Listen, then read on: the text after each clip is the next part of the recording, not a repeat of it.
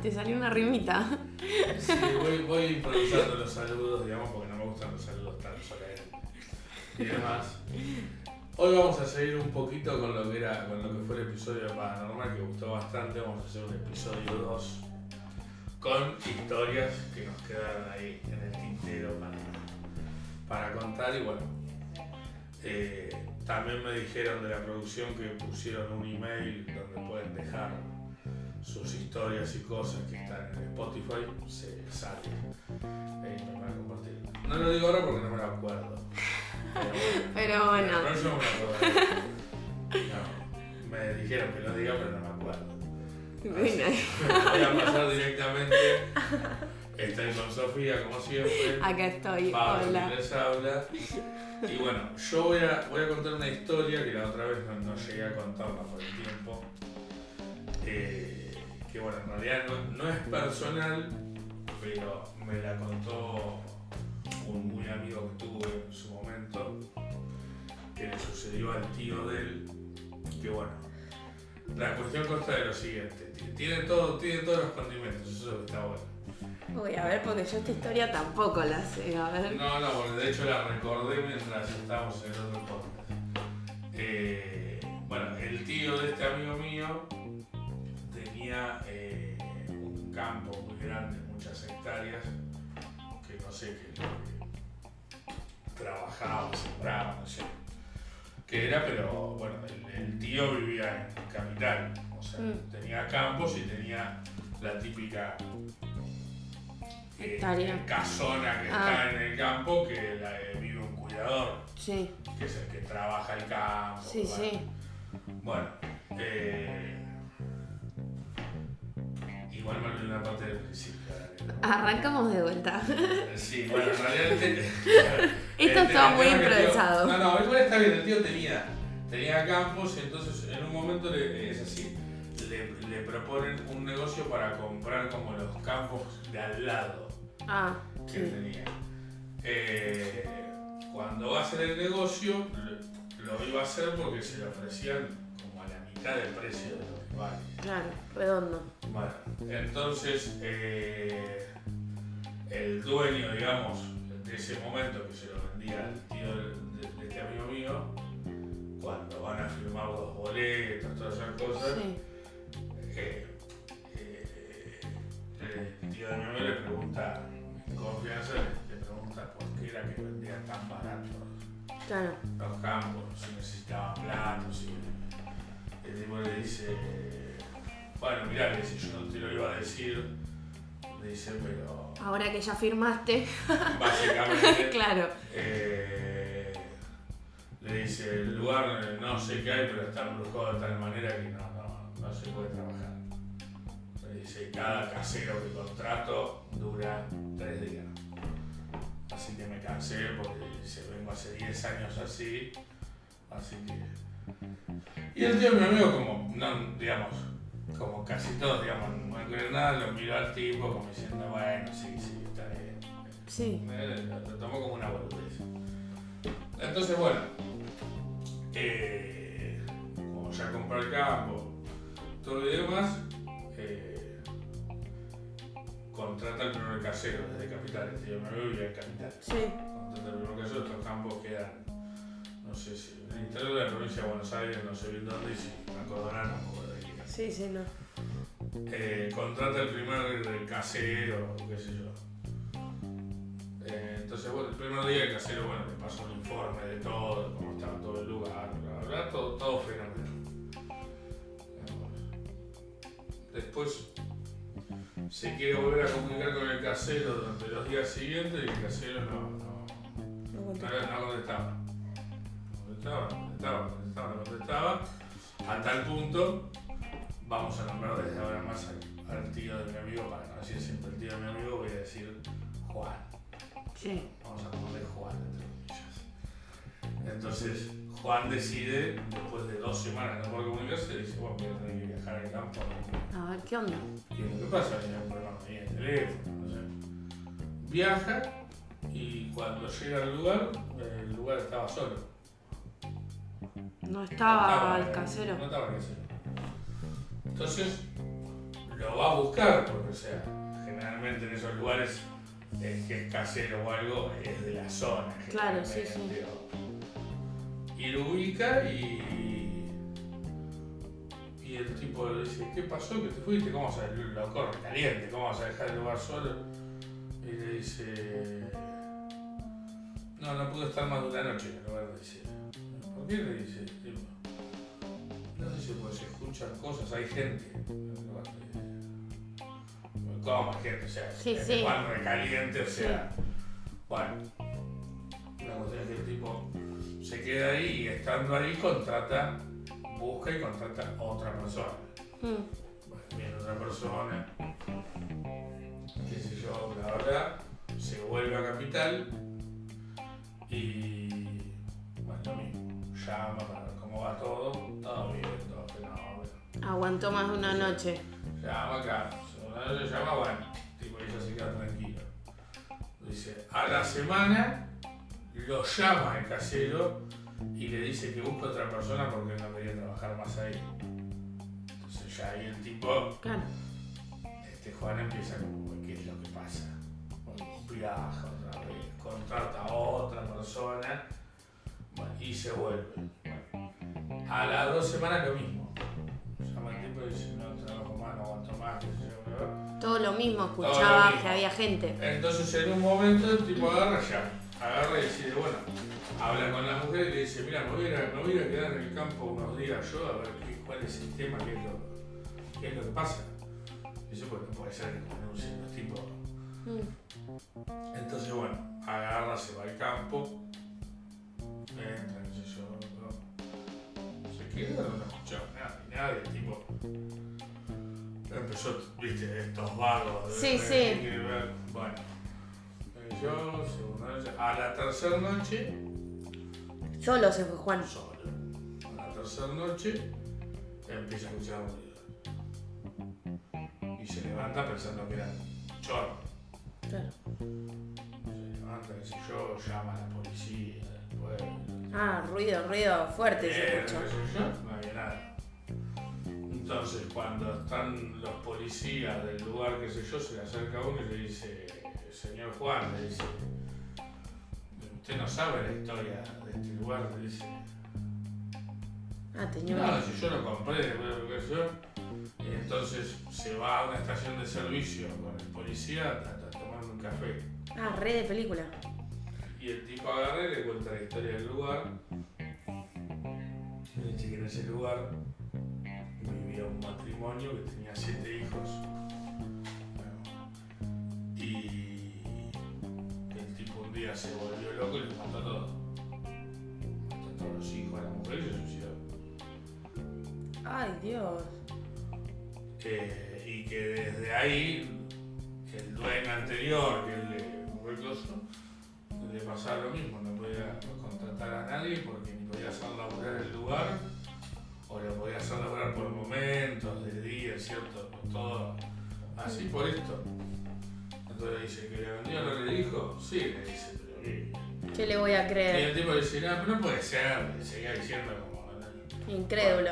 Se vuelve a quedar al lugar, vuelve y ahí todos los días escuchaban ruidos, ruidos, ruidos.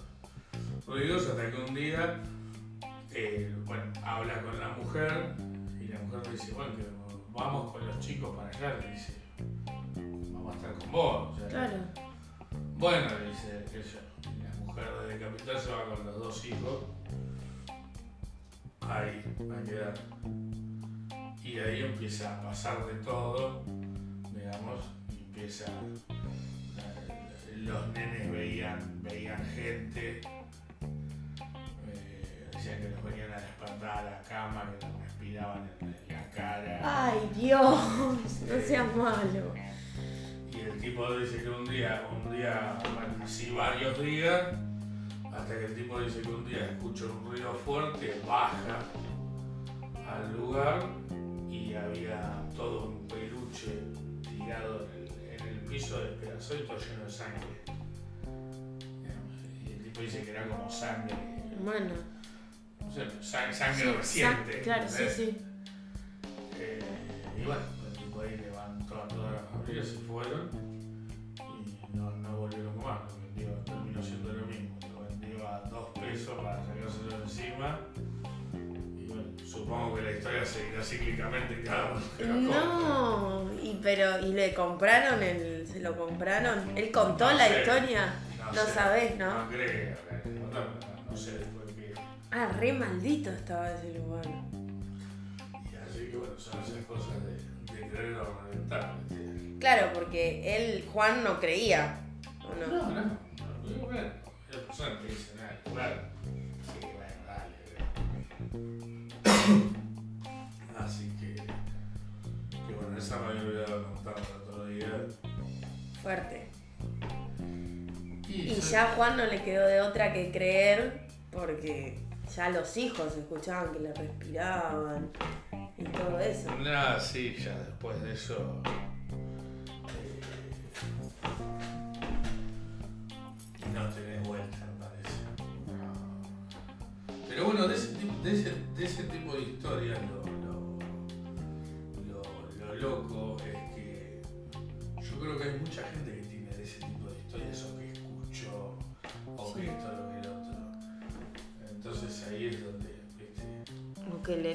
soplaron en la oreja o esas cosas. A mí me pasó una vez cuando, bueno, hace mucho tiempo, era, era adolescente. Igual soy adolescente todavía. y me pasó que, bueno, yo tenía una muy amiga mía, que esto fue algo personal que me pasó a mí, que falleció cuando yo tenía 16 años, por ahí más o menos. Y bueno, yo creo como todos que a veces nos pasa que nos ponemos, viste, cuando se nos muere alguien, como que nos ponemos a hablar con esa persona o qué sé yo. Yo hasta mi abuela, poner hasta el día de hoy, qué sé yo, miro al cielo y le hablo a mi abuela y esas cosas. Y bueno, y en ese momento era muy reciente la, la muerte de, esta persona. Y yo me acuerdo que estaba en mi casa, yo vivía sola, y me acuerdo, bueno, ceno, me voy a acostar y me agarró, viste, la nostalgia de, ay, cómo lo extraño. Y me acuesto y empiezo a hablar, le empiezo a hablar a, a mi amiga y en determinado momento escucho un ruido en la cocina. Pero me acuerdo que había viento esa noche. se lo tomaste bien. Claro, y dije, no, esto habrá sido el viento. Pero era un ruido como si yo te dijera, no sé, como cuando se cae algo de la mesa, como si se hubiese caído un vaso de plástico. Sí. Así. Y dije, no, bueno, habrá sido el viento, dije yo. Incrédula también, viste que uno en esos momentos busca la, la manera de... de justificar. de justificar. racionalizar. Sí. Y bueno, yo seguí, seguí hablando, hablando y le lloraba y todo. Y en determinado momento yo estaba, viste, cuando estás medio sentado en la cama, no estaba acostada del todo. Y bueno, yo tenía una cama en una plaza. Y en determinado momento miro, porque no sé por qué, estaba mirándome a los pies, porque a qué iba a mirar, si no, no la tenía ahí. Y veo como la cama, a la altura de cuando vos apoyás las manos en la cama, a la altura de la rodilla, como la cama se, se hunde. Si se sentara. Claro, como si se sentara alguien al lado tuyo. Y yo en ese momento, pero literal, se hundió como si se estuviera sentado alguien al lado mío. En ese momento, obviamente, que lo primero que hice fue, me bajó la presión, con la poca presión que me quedaba, salí corriendo llorando a la casa de mi mamá, sin duda alguna. Después dije, bueno, habrá sido un delirio mío, pero mi hermana vivía en, en la casa donde yo vivía en ese momento, bueno, hasta el día de hoy vivo ahí. Y a ella, bueno, ella conocía a esta amiga mía también, que era amiga de las dos, y a mi hermana le había pasado lo mismo. Que mi hermana había hablado una noche con ella y le había pasado exactamente lo mismo. La cama casualidad. sí. Imagínate cuando yo le cuento a mi hermana y me dice, sí, me dice, me, me- boluda, me dice mi hermana. A mí me pasó lo mismo. Yo hablé con ella, porque encima era muy reciente la muerte. Hablé con ella, me puse a hablar y la cama a mí se me hundió. Yo ahí dije, no, pará, yo acá necesito una limpia, no sé, cualquier cosa. Y no, bueno, después yo me puse a googlear y es como que uno, porque claro, yo pensé que estaba ahí en mi casa y no, fue como que cuando uno habla con, con los espíritus, por así decir, es como que los llamás y se vuelven como terrenales, as- así sin, sin cuerpo, sin, como espíritu. Bueno, después de ahí nunca más hablé con... Por la duda. nunca más. Después de ahí me acuerdo que era de día, el otro día salí de día, miré el cielo y le dije, es la última vez que yo hablo con vos. Hasta el día de hoy nunca más lo nombré. Hasta ahora. Así que espero que hoy a la noche Bueno, No se me- tenés una visita. No sé, bueno, en el próximo podcast seguramente les comentaré si tuve la visita o no. Ya lo estoy contando y ya me transpiran las manos. Pero no, nunca más. Porque me pasó eso real que yo lo vi. Que cómo se... No es que se me hundió la cama re hundida. Pero se, sí. se hundió como cuando vos te vas a sentar y, y queda marcadito. Sí, sí, sí, silueta. La queda marcadito. Es más, yo me levanté de la cama corriendo y viste que por, ahí- por reflejo habrá sido, no sé, que me di vuelta para mirar en, la trayectoria de la, de la cama a la puerta, porque mi pieza es bastante grande, y seguía hundida la cama. ¿Dónde estaba ahí? todo? Estaba ahí todavía. No era joda.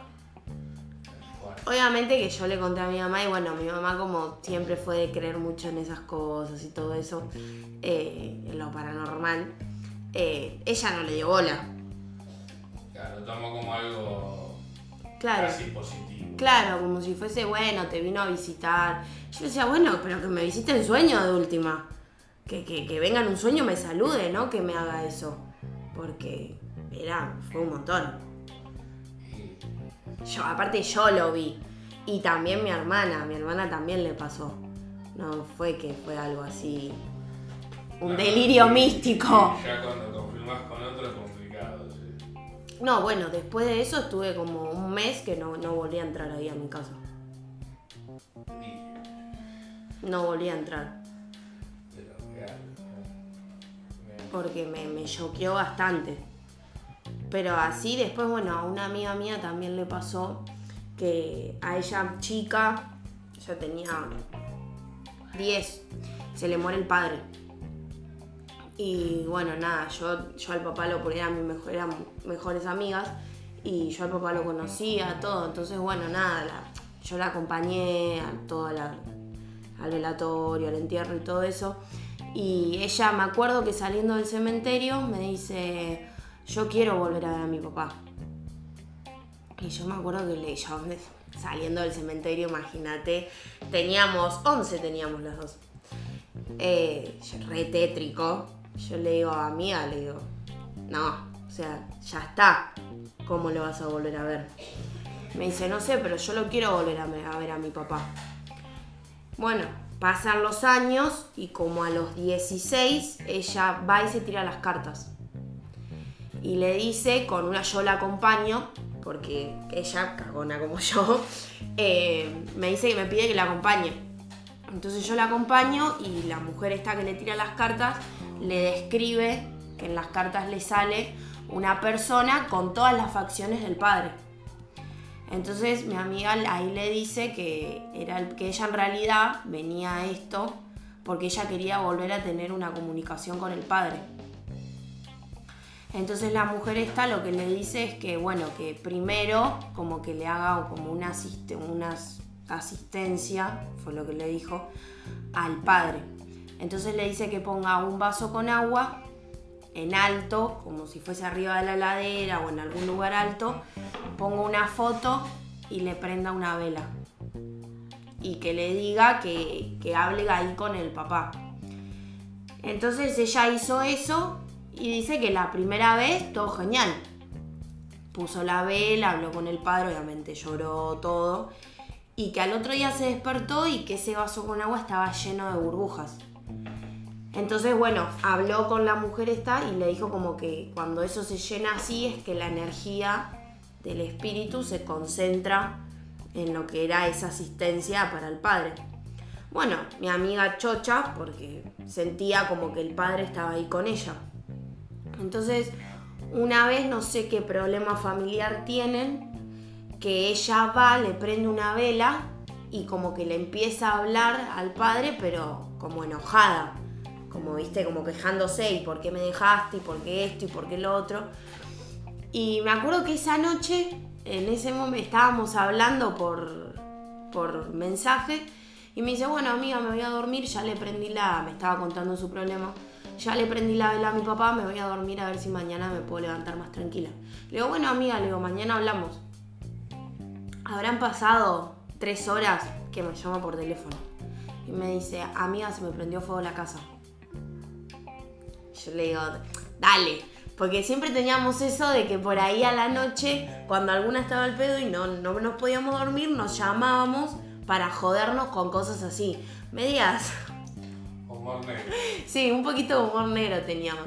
Y le digo, ay, dale, amiga, le digo, no jodas, le digo, ya, ya fueron esos chistes y me dice, llorando. Me dice, Sofía, se me prendió fuego la casa, vení ya para acá. Vivíamos cerca. Cuando llego, estaba la casa, no se había prendido fuego la casa completa. Pero bueno, en ese momento de desesperación, ¿qué me iba a decir? Se le había prendido fuego la parte de donde tenía la, la asistencia esta para el padre. Era todo. Y, lo peor de todo es que la vela se había. O era como que la vela se había. había prendido la, la foto. Pero ella tenía eso en la ladera y ahí se había prendido para arriba. En vez de todo completo. Fue como una llamarada que no. Era inexplicable. Porque ella me acuerdo que me dice, yo me desperté porque sentí olor a quemado. Y cuando salí, que justo la pieza de ella daba un pasillito, ve todo como humo negro que sale pero de la cocina, porque lo tenía arriba de la ladera. Y cuando sale ve que estaba la llamarada toda prendida para arriba. Que encima arriba de la ladera ella tenía un estante que estaban, viste, lo- los cositos de la yerba, el azúcar, y era todo plástico. Que vos decís, eso lo agarra al toque y tiene que prender, como si yo te dijera, para la izquierda, para la derecha, para todos lados. Y no, prendió completamente para arriba y la foto del padre no se quemó. Se quemó solamente una punta. Y había distancia entre la vela, el estante, porque encima de ellos todos altos tenían la- los estantes como de 50 metros para arriba. Ellos, ellos solos llegaban ahí. Y se había prendido fuego, pero la foto del padre no. Se había prendido la puntita nada más. Después mi amiga va con la, con la mujer esta y le dice que fue una forma de que el padre, a tanto que le. que, que ella como que le habló enojada y todo eso, como que el papá también estaba enojado, pero al ser un, un espíritu, como no podía reaccionar como de otra manera. Que fue como un llamado de atención que le dio como que estaba él también enojado por la situación que había pasado la hija y todo que estaba pasando toda su familia. Obviamente que después de ahí yo le dije, amiga, ¿vos qué vas a hacer? Me dice, no, yo no, no le prendo más vela, no le pongo más un vaso, no nada. Porque era, yo lo vi, era re loco. Vos cuando ves eso decís, no, ¿y por qué no se prendió fuego todo? Sí, sí, sí. Fue ese sector, ¿entendés? Nada más. Y la llama fue para arriba. ¿Y cómo no se prendió fuego? Que encima la foto era un cuadro. ¿Viste esos cuadros que son de plástico? Que son dobles. Bueno, era una foto que estaba el papá y otra ella con el papá. Y eso es todo plástico. Y las fotos prenden. Sí, sí, sí. Obvio. Y no se prendió. Se prendió solamente como para arriba. Todos los estantes de arriba y todo eso. Pero la foto, el vaso no explotó. Que ante tanto calor, encima era un vaso refinito, tanto calor que le da, eso tiene que explotar. El vaso no explotó. Y la vela quedó como si yo te dijera un pedacito. Y no quedó negra, ni quemada, ni nada. Quedó intacto todo.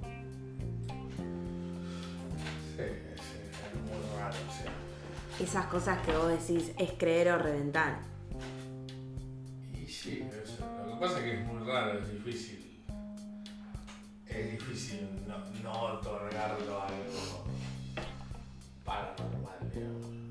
Eh, ¿Cómo justificas eso? claro, ¿cómo- ¿Cómo lo justificas? Eh, no, no tenés manera. No, y aparte que en este caso, mi amiga se estaba como hablando con una medium, se dice, ¿no? Con una medium, es, sí. Con una medium que, que le decía todo. Y le dijo que el padre estaba de la misma, como enojado. Sí, sí, como que fue, como que fue una demostración. Claro. Yo después le dije, si vas a volver a hablar con tu papá, intentá hablarle bien, tranquilita. Porque la próxima amiga no sé cómo te vas a despertar. Después de ahí nunca más. No le prendió más vela, nunca más nada. Quedó asustada. Y, bueno, sí, di- difícil.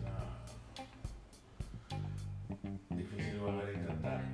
Y sí, pues imagínate despertar. No. Imagínate, yo me asusté con que me- se me hundió la cama. Igual lo tuyo para mí es peor. Porque lo otro, de última, No, estaba dormida ella por ahí. sí, pero hasta a ver, es como medio abstracto. Lo de la cama ya es como. Sí, no. eh, Yo vi cómo se me hundió la claro, cama. ya, ya es como muy físico, ¿entendés? Sí. Eh, Yo vi cómo se me hundió la cama. Aparte que a mí nunca, esas cosas así nunca me habían pasado. Bueno, eso, eso me hace acordar que algo que pasaba en la casa de un amigo cuando yo era chico, que era, mi mejor amigo.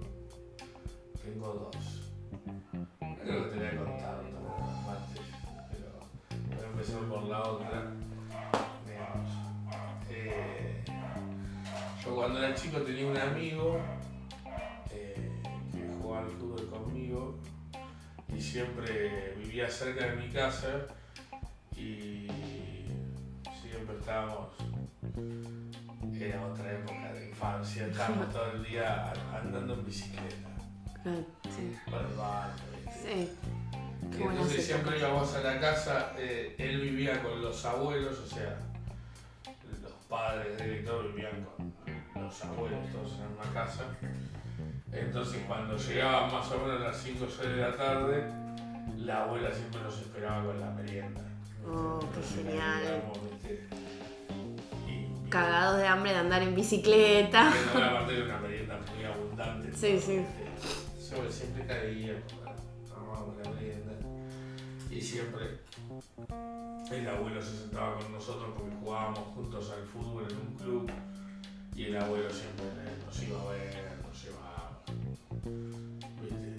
Entonces siempre hablábamos de fútbol, esto y otro. Y un día, eh, misma secuencia, vamos a andar en bicicleta, vamos a tomar la leche y el abuelo cuando nos sentamos dice, bueno chicos, me voy a dormir la siesta un rato, qué sé yo. Se va a dormir la siesta y nosotros bueno, subimos, tomando, tomamos la merienda, yo, estábamos ahí después, no sé, haciendo qué, no me acuerdo. Y de repente la abuela dice, voy a despertar al abuelo así veo que, que voy a cocinar a la noche. Y va y se escucha un grito. ¡Abuela! No. Eh, viene, bueno. El abuelo se acostó a dormir, se murió. Ay, no nosotros, jodas. nosotros teníamos nueve años, diez. Entonces yo, yo imagínate era la primera vez que No. ambulancia todo sale Sí, sí. eh, el cuerpo, qué sé yo. Bueno, hasta ahí esto no tiene nada de paranormal esta parte. No, no, no. No, pero bueno. Entonces, yo me acuerdo que me fui, me fui rápido en bicicleta para mi casa. Y sí. Entonces, eh, bueno, falleció el abuelo, a dormir, falleció. Entonces, después de un tiempo, a mí yo como que no quería ir a la casa, no quería volver. Vas a querer volver. Pero, pero bueno, eh, volví un día que era el, era el cumpleaños de él y lo hacía en la casa. Entonces, bueno. Eh, entonces me acuerdo que estábamos en el cumpleaños, qué sé yo, y era como que la parte de la casa donde vivían los abuelos estaba como media dividida. O sea, era como la misma casa terrena, pero estaba como dividida en una parte que para un lado era la casa de los abuelos, las habitaciones, para el otro lado las piezas de los padres de él, de los Ah. hermanos. Y entonces era como que a la parte del abuelo y eso no se iba, ¿entendés? Estaba como... Y sí. Y yo agarro y voy con él. Me dice, vamos a buscar algo, no sé, no me acuerdo qué vamos a buscar. Pero la cuestión es que terminamos en la pieza del abuelo abuela. Ay, Dios, ¿la abuela estaba viva ya? Sí, sí. Ah, sí, la abuela sí. Terminamos en la pieza y me acuerdo que estábamos todo oscuro porque no me acuerdo que íbamos a agarrar que no era. no estaba. no estaba. estaba prohibido, digamos. No me acuerdo que íbamos a agarrar y cuando entramos así yo me acuerdo que siento un ruido y había una cortina, digamos que para afuera, y yo veo la, la figura del abuelo parado. Así. Ay, Y abuelo. le digo, le digo, date vuelta. Y se da vuelta y lo ve también y salimos corriendo, cagando. Encima atrás de la cortina. Salimos corriendo cagando, él se puso a llorar, qué sé yo. Le dice al padre, va al padre, vamos, todo no viene nada. Claro, pero la habían visto ustedes dos. Sí, sí, sí, yo lo. Y- él también lo vio.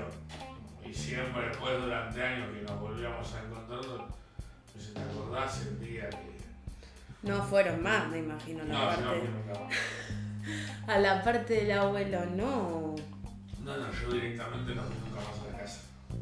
Claro. Después de ese día. Eh, no fui nunca más. Pero no había nadie del otro lado. Que era como. Lo que vimos era como si. Aparte era la figura del abuelo. Claro. Era- era como si estuviera atrás de la cortina. ¿Entendés? Claro. Aparte se, se veía no solo la figura, sino que se veía la cortina como. ¿entendés? Sí, Con como esa leva- forma. con la forma levantadita. No, encima el día del cumpleaños. No me imagino ese chico cómo habrá quedado. Y bueno, no nunca más. Y después, yo por lo menos para terminar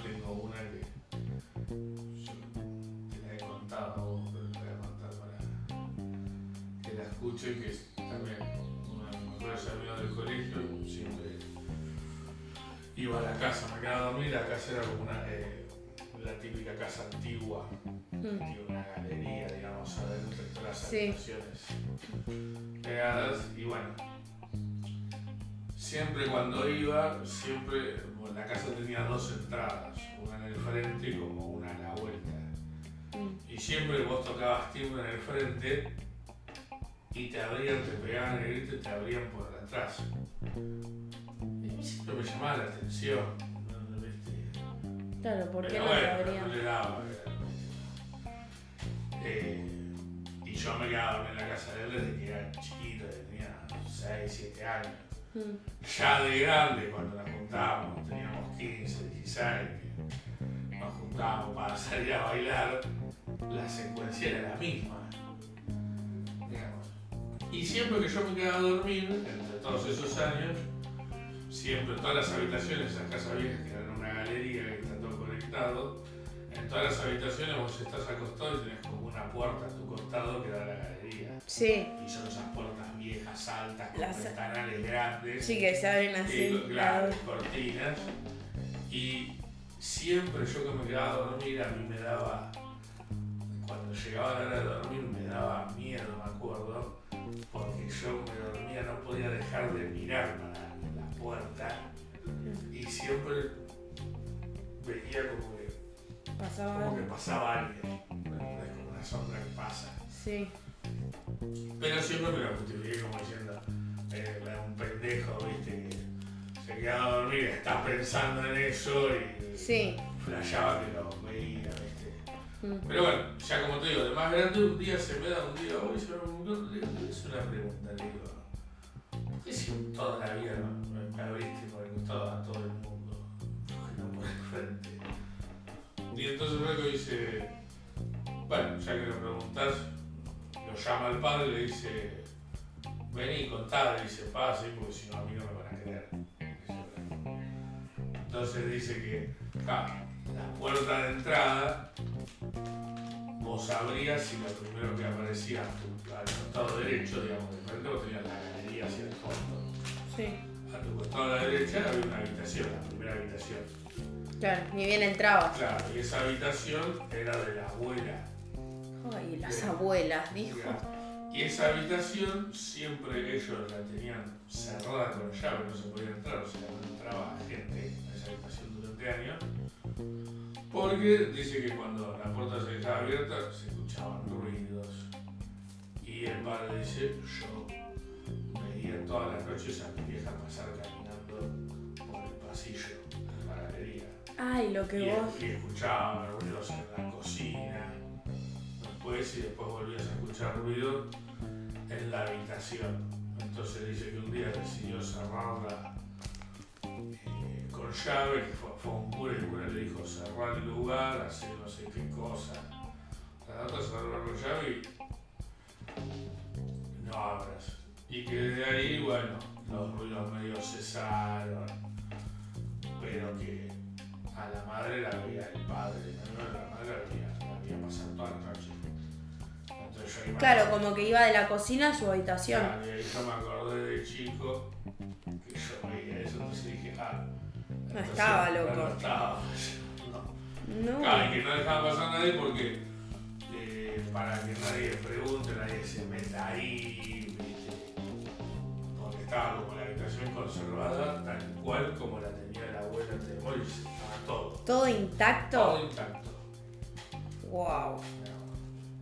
Y lo más fuerte que contó es que decía que al principio, digamos, como pasaban esas cosas, eh, un día el padre se cansa y llama eh, a una iglesia para, para que traigan un flete y donar todo, ¿viste? Sacar Sí, todo. sacar todo. Y ese día a la noche escucha un ruido y ve, entra entra a la habitación de la abuela y la abuela tenía como todo un, un cosito para maquillarse, qué sé yo, Sí, y el vidrio estaba todo escrito con, con lápiz de labio, todo rayado así, qué sé yo, y dice que ahí, no sé, lo tomó como... Como que no podía sacar las No cosas. podía sacar las cosas, dejó todo, cerró y nunca más pasó ningún hecho así, pero dice que a la, la madre la veía siempre. Y mi amigo, ¿La veía? sí, sí, yo la veo también, sí.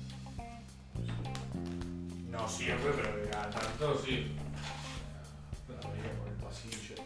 Y yo me acuerdo de chico, yo me acuerdo que me daba miedo, pero yo de chico pensaba, no voy a decir nada porque... Sí, porque-. Aparte que yo estaba como sugestionado porque la casa, viste que las casas viejas de por sí Sí, se prestan a, a eso. a tener un poco como de miedo. Son medias tétricas. Sí. Son muy de película de terror. ¿viste? Entonces yo cuando era chico lo tomaba así, decía, no, bueno, debe ser, viste. Debe ser que Entonces yo me daba vuelta para el otro lado y trataba de cerrar los ojos fuerte y dormirme. ¿Viste? Pero no podía dejar de sentir como que alguien se paraba en la puerta a mirar para adentro. Yo tenía esa sensación. ¡Qué feo! Y bueno, cuando ya de grande me dicen todo eso, yo le digo, bueno, yo de chico cuando venía, me dice, y seguro me dice, lo que pasa es que bueno, nosotros nunca dijimos nada porque, ¿qué te voy a decir? no? Claro, por ahí no me crees. Digamos, pero bueno, ya que preguntaste, digamos, y encima con vos también estás contando, bueno, sabes que no es, no es mentira lo que te estoy diciendo. O sea que la abuela estaba ahí. Y evidentemente estaba como encapsulada ahí. Ah. Eh, yo hubiera hecho lo contrario igual. Yo les decía que nos Yo, pero claro. Pero bueno, como lo tenían como, no sé, como lo tomaban como una especie de santuario, ¿viste? Como. Sí, como dejar todo ahí. Y bueno, el viejo decía, siempre repetía lo mismo, que el día que vio con el lápiz todo escrito el coso, como que dijo, lo tomó como eso, no toquen nada. Yo saco todo. Yo hubiera tomado la postura de Sí. dado de eso, saqué. Yo hubiera metido la casa. Sí, veo, sí, directamente yo vendo la casa. Me voy al momento. Bueno, a una, a una amiga mía también le pasó eso que terminó vendiendo la casa, yéndose de ahí porque le dijeron también. Porque ella era una mujer que, bueno, amiga de la familia en realidad, una mujer más grande. Que era como muy acumuladora también, tenía ese problemita. Y vos entrabas, yo me acuerdo que, ahora que nombraste tétrico, entrabas a la casa en un departamento y tenía, como si yo te dijera, no sé, eh, colecciones de, de estatuitas y todas cosas así que te llevan a un ambiente medio tétrico. Y generalmente la gente que acumula cosas cuando entras es medio áspero. Claro, te llevaba. Y, bueno, convengamos que, bueno, ella tenía una carita de, de loca. Lo puedo decir porque no hay problema. Eh, ella tenía una carita de loca importante también. y bueno, y me acuerdo que una vez ella decide como llamar a, a alguien para que. Porque a ella le pasaban estas cosas, que escuchaba ruidos o que por ahí se despertaba a las 3 de la mañana, literal. Volviendo al famoso horario. Volviendo al famoso horario, se despertaba a las 3 de la mañana y ya no se podía dormir. Por ahí se dormía a las 2 y a las 3 era como relojito. Entonces era como una alarma. Sí, ya estaba despierta. Y era como que eso también de por ahí de no dormir a la noche y todo eso, como que ya le estaba haciendo mal a lo que era psicológicamente. Y bueno, y un día se le ocurre eh, llamar a, a una persona para que le vaya a ver la casa, que no sé, bueno, cómo se llaman, pero que le vaya a ver la casa, le, le diga a ver cómo estaban las ondas, las vibras y todo eso. Y bueno, y esta persona va y le dice como que la casa energéticamente estaba como muy pesada y como que ella tenía como un espíritu que era como maligno, por así decir, como que no era muy bueno. Demoníaco. Claro, como que era demoníaco, algo así. Y bueno, ella obviamente ante esto como que se asusta, obviamente, porque a mí me llegas a decir eso y yo me agarré la garrotera del chavo. no debe ser, muy feliz que te diga No, no. Y bueno, ella agarra y a ella creía también en esas cosas, entonces era como que eh, estaba más eh, Predispuesto. predispuesta. Entonces, bueno, un día le dicen de hacer como una limpieza y a todo esto a mí me toca estar. Porque ella estaba justo ese día que estaba, le dicen como que todas las personas que estaban ahí tenían que estar en ese momento de la limpieza, por si alguno de nosotros, de los que estábamos, nos quedaba como, viste, como una energía o algo de eso. Obviamente que yo dije, bueno, fue, estoy, pero Sí, sí. estoy por estar. Lo fuiste a ver como un show de televisión. Claro, yo dije, a ver qué onda esto, esto será real. Porque este, yo lo que tengo también es que soy muy curiosa. Ya igual se me terminó un poquito la curiosidad después de pasar todas estas cosas. Bueno, entonces vamos y va esta persona y le empieza como, viste, a, a limpiar la casa, le, le pasas a un medio, como en la iglesia, viste que en la iglesia sí, pasan sí, sí. le pasas a un medio, no sé qué, y en determinado momento, eh, vamos a decirle Juanita, mi amiga, Juanita se siente como, como que empieza a descomponerse, literal. Empieza a vomitar, se desmaya y todas cosas así. Bueno, yo me acuerdo que le di agua, tuvieron que abrir las ventanas porque sentía que se estaba ahogando. Y bueno, en determinado momento se sienta en una silla y esta persona que, que, le fue a limpiar la casa le empieza como a hablar de este espíritu, de cómo, cómo había llegado, cómo se, se lo habían mandado y todas cosas así. Yo la escuchaba y en determinado momento yo la miro a Juanita y veo que está pálida, o sea que estaba como que le había bajado la presión y tenía los ojos cerrados. Y yo me acuerdo que esta persona le dice como si la estaba, como si la- que abra los ojos a ver si la estaba escuchando. Y Juanita nada, con los ojos cerrados, pálida, no hablaba. Entonces le sigue hablando y como que empieza a cantar, ¿viste? Unas canciones que ni idea. Y la silla, no me olvido más, la silla empezó a levitar. No te digo que levitó, no sé, 3 metros, pero se levantó como si yo te dijera 10 centímetros. Suficiente para huir rápidamente. No, yo en ese momento verdaderamente como que me quedé paralizada. Y no lo podés creer.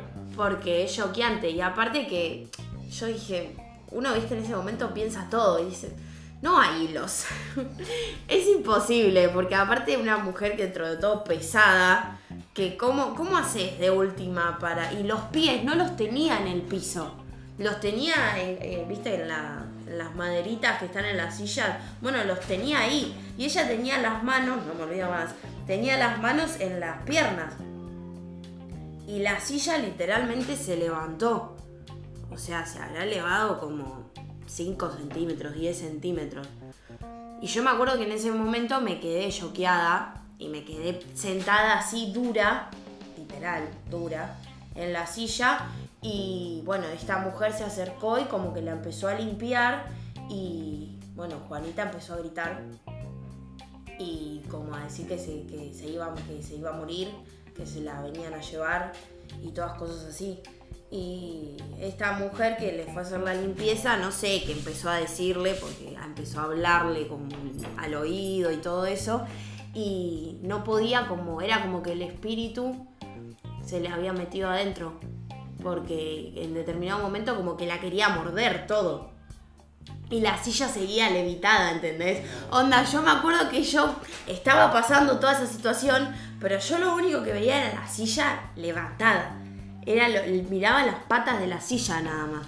Porque no podía creer, imagínate, eran unos gritos impresionantes. Después las otras, las otras amistades que estaban ahí se, se acercaban como para poder tenerle las manos, porque le quería pegar a esta persona que fue a, a hacerle la limpieza esa.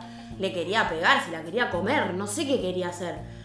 Y yo me acuerdo que en un momento miro y le quería morder los brazos. O sea, ya, y al momento bajé la mirada y encima no me podía ir. Porque eso era lo peor de todo. Cuando yo mm, como que me rescato, digo, no, yo de acá me voy. Y cuando me quiero levantar me dicen, no te podés ir. Porque si vos te vas es como que eso después, por ahí, como el juego de la copa, ¿viste? Que Sí. tenés que pedir permiso y todas esas cosas, pues si no el espíritu se queda. Y bueno, tardaron como 20 minutos más en, en que este espíritu se vaya. Y cuando terminan todo eso es cuando la silla se desploma. Literal. Se desploma contra el piso y ella cae contra el piso. Y cuando abre los ojos, ella como que se había dormido. Yo obviamente después de eso la reputié. Porque, claro, yo le decía, ¿cómo que estabas dormida? Y yo llorando, porque después a uno le cae la ficha. Y dice, mira todo lo que pasé, todo lo que vi. Y yo, y yo lo vi también eso. A mí me llamó más la atención el tema de la silla levantada. Y porque eso es como muy mágico. Porque aparte vos decís, bueno, no sé, se está levantando con los pies, pero si fuese con los pies uno lo ve y los pies estaban arriba de la silla. Y los colgando no tenía. Y los colgando no tenía. Y si fuese a levantarse, la tiene que estar levantando alguien. Y estábamos todos sentados en ese momento. Entonces, ¿qué explicación le encontrás? Para que no sea algo paranormal. Después de esto, obviamente que eh, ella se fue de ahí, se mudó a otra casa, pero no, era impresionante. Como aparte se la quería comer a la otra persona, porque le tiraba mordiscones, le, le- le quería pegar y le decía te voy a matar, me la voy a llevar, todas cosas así. Yo igual estaba como choqueada con la silla levantada del piso. Sí, fue como ver el conjuro en vivo, digamos. Sí, Bueno, fue bastante, bastante. Bueno, después de eso me acuerdo que dormí con mi mamá como dos días. Porque yo decía que se la coman a mi mamá primero. Si me quedó algo, que viste que uno por ahí se siente más protegido, no sé. Pero yo decía que se la coman a mi mamá, no, qué feo. Porque no me olvido más. Esa silla, cómo se levantó. Y duró levantada. Se desplomó cuando, cuando se, se fue el espíritu ese. Ahí se desplomó, cayó la silla. Y obviamente que ella cayó y rodó y quedó ahí tirada.